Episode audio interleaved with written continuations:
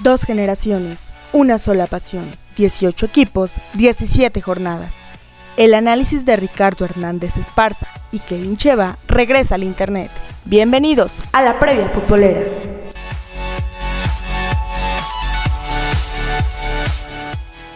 ¿Qué tal amigos? ¿Cómo están ustedes? Un gusto saludarlos. Pues ahora con la previa futbolera correspondiente a la jornada 9, esto al estilo de Porpuela una fecha doble, por lo mismo prácticamente Kevin, no hemos descansado de fútbol.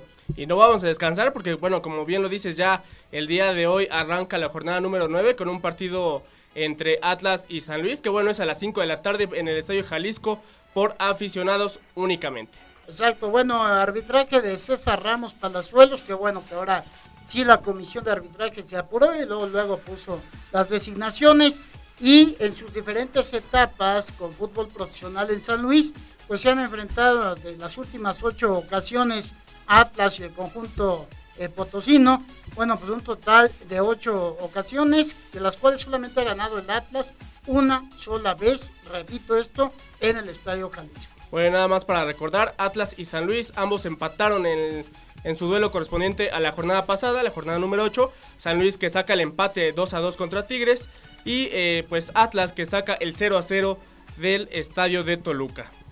Bueno, otro partido este interesante correspondiente a esta jornada, el que van a disputar Tigres contra Toluca. ¿Será que Tigres pues ya se acordó de que dejó el Mundial de Clubes atrás?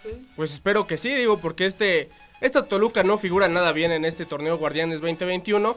Yo creo que el Tuca Ferretti no, no estar contento de algunos resultados por ahí que se le han dado a, su equipo. Pero bueno, este partido es a las 7 de la noche en el Estadio Universitario y también va por aficionados. El arbitraje a cargo de Marco Antonio Ortiz Nava. Y hay un dato curioso de los últimos cinco enfrentamientos entre estos equipos celebrados en el Universitario. Tigres se impuso en tres ocasiones y Toluca en dos. ¿Qué significa esto? Que no terminan empatados desde el torneo de apertura 2015 cuando igualaron sin goles pues nada más y nada menos. Después el partido León contra Puebla, mismo 2 eh, de marzo a las 9 de la noche en el Estadio Nou Camp a través de Fox Sports 2. Digo, recordando que Puebla viene de ganarle a un Necaxa y con eso subió algunos peldaños en la tabla general. Y León, por el contrario, ¿no? De local, perdiendo contra la máquina de Juan Reynoso. Sí, de ahí que el partido sea doblemente peligroso, Kevin, porque, pues obviamente, digo, ante la franja ya sabes que la característica del conjunto camotero es revivir a aquellos que van teniendo una mala campaña y esperemos que eso ya vaya quedando atrás de la mano del nuevo técnico Nicolás Larcamón. Ya es hora que dé un golpe de autoridad en ese sentido. Y pues solamente mencionar, eso sí, hay un marcado dominio de León sobre la franja allá en territorio guanajuatense, pues de sus ocho últimos enfrentamientos, los Panzas Verdes se adjudicaron cinco victorias a cambio de dos empates y solo una vez impuso el cuadro camotero y eso fue el 28 de octubre de 2018. Pues así, y bueno, sea como sea, Puebla debe tener cuidado porque León sigue siendo el actual campeón del fútbol mexicano y obviamente tiene figuras muy importantes que pueden irse al ataque. Digo, la verdad es que lo mejor que tiene Puebla ahorita es la defensa y parte de la media. La delantera, la definición es donde todavía le falta, digo, a mi parecer. Entonces, bueno, León pues sea como sea, se ha caracterizado por ser un equipo que golea. Exacto. Y bueno, pues esto es la actividad de, hoy martes, que eh, mañana pues ya tendrán otros partidos, Kevin, con cuál vamos a empezar en la jornada de miércoles. Tenemos dos partidos a la misma hora, a las 7 de la noche, el Querétaro contra Chivas, empezamos con este, en el estadio de La Corregidora por Imagen Televisión. Habrá que ver si ya Guadalajara pues se reencuentra, ¿verdad? Con ligar triunfos, digo, ya lo hizo ante Pumas el fin de semana pasado, y ahora se enfrenta en el corregidor a, unos gallos blancos, que bueno, hay un antecedente por ahí curioso, Guadalajara ha ligado cinco visitas a la corregidora sin caer ante gallos, este partido de arbitraje de Eric Jair, mira. Oye, si no mal recuerdo, la primera vez que los Gallos Blancos del Querétaro se metieron a la liguilla de, de este fútbol, si no mal recuerdo, fue en cuartos de final y sacaron a las Chivas que venían como superlíderes. Digo, ya hace varios años, pero fue la primera vez, digo, sorpresa para todos porque pues nadie se esperaba que unos gallos que entraron en octavo, en ese momento, sacaran unas Chivas que iban con todo en ese, en ese torneo. Eh, así es, Kevin. Y bueno, pues el siguiente partido Juárez contra Monterrey a las 7 de la noche igual en el Estadio Olímpico Benito Juárez. Esto va por Azteca 7 y TUDN. El árbitro Diego Montaño Rodes y esta será la primera ocasión en la nueva etapa de un representativo en Ciudad Juárez que se vean las caras en la frontera.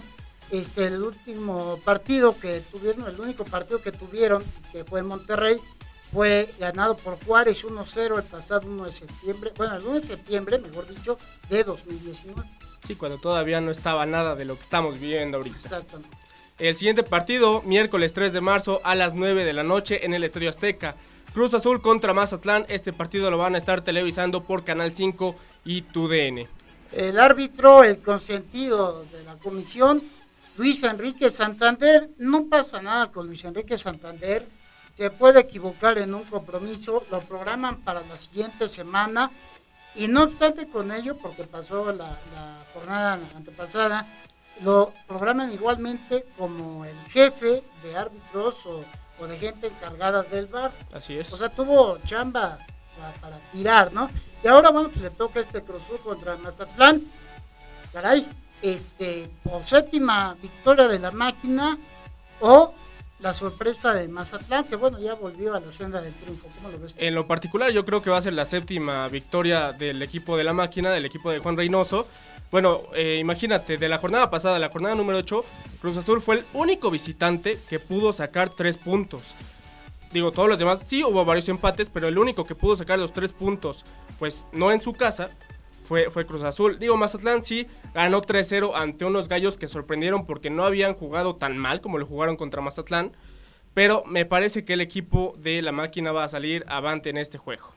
Muy bien, y luego vendrá un juego en la frontera, otro juego en la Otro juego en la frontera es Tijuana contra América, 9 con 6 de la noche en el Estadio Caliente. Va a ser televisado por Fox Sports 2. Oscar Mejía García, el árbitro de este compromiso, y Tijuana ha ligado cuatro choques de liga ante América en el Estadio Caliente sin perder un solo encuentro, aunque eso sí, de esos cuatro partidos solamente ganó uno y empató tres. Así es, después eh, los compromisos del jueves 4 de marzo a las 7 de la noche tenemos Necaxa contra Pachuca en el Estadio Victoria. Este partido a través de TV Azteca y TUDN. Bueno, el árbitro Fernando Guerrero Ramírez, apodado el cantante, los Rayos no vencen a Tuzos en su casa, es decir, el Estadio Victoria, desde el 21 de enero de 2017. Oye, quiero saber tu pronóstico para este partido porque Necaxa lugar número 16 ante penúltimo de la general y Pachuca último de la tabla general con 3 puntos. Yo creo que va a ganar Necaxa. ¿eh? Digo, la verdad es que no habíamos visto a unos Tuzos tan malos como los de esta temporada. Yo creo que, que va a ganar Necaxa porque, bueno, al final de cuentas, tiene que aprovechar esa condición como local. ¿no? ¿Será el fin del técnico de Pachuca? Pues no sé, habrá que esperar. ¿no? Bueno, después el último partido de esta jornada, Pumas contra Santos, el mismo jueves 4 de marzo a las 9 de la noche en el Estadio Olímpico Universitario de CEU por Canal 5 y TUDN. Jorge Isaac Rojas Castillo, el árbitro designado para este compromiso. Y les comento que seis juegos en fila han ligado los Pumas sin perder con Santos en la Ciudad de México. En ese periodo ganó tres veces y empató tres ocasiones. La última vez que, Santos le pegó a Pumas el CU fue el 6 de octubre de 2013 por un gol a cero. Bueno, pues esa es la jornada, Kevin. Y este, por la invitación, esta ocasión, nuestra siguiente previa, no va a ser en jueves como estábamos acostumbrados, Kevin, así que platico. Pues básicamente, como ahorita eh, va a salir el martes, obviamente por, por la jornada doble, eh, la siguiente previa futbolera de la jornada número 10 va a salir el viernes, viernes 5 de marzo, por ahí de las 5 de la tarde. Entonces, pues esténse pendientes, el jueves ahora no vamos a salir, no nos vamos a ver, pero estaremos interactuando el viernes. Bueno, pues yo agradezco la producción a Denzel Hernández Chevalier y a Angélica Chevalier Ranova por este, bueno, su valiosa participación. Recuérdanos las redes, Kevin, este, nos pueden seguir. Así es, el Facebook es Deporpuela, el Twitter arroba Deporpuela RH y arroba Cheva Kevin, el Instagram Deporpuela guion bajo oficial y el YouTube Revista Deporpuela. Y en el Twitter también, eh, a diario, ustedes van a escuchar la voz de Denzel Hernández con las efemérides. Toca diversos temas, obviamente también el deportivo, que se celebra en cada fecha. Y eso, bueno, pues lo ven ustedes a través de su red, arroba Denzel Hernández, o la de arroba de Porpuela RH, que por supuesto pues, también compartidas en las otras. Así es, y también nos pueden seguir en nuestras páginas web a www.deporpuela.com y www.deporpuela.blogspot.mx. Bueno, pues por ahora es todo, este Kevin, y nos vemos el próximo día. Nos vemos hasta el próximo viernes con la jornada número 10 del torneo Guardianes 2021. Disfrútenla esta jornada a plenitud, ojalá nos respondan en la cancha los equipos, que también haya muchos goles y pues ya estaremos por acá el viernes como mencionaba Kevin. Pasen una muy El análisis de la jornada ha terminado. No te pierdas nuestra próxima emisión. Síguenos en Twitter, arroba de por Puebla RHE y arroba Cheva Kevin. No olvides darle like a nuestra página de Facebook, de por Puebla.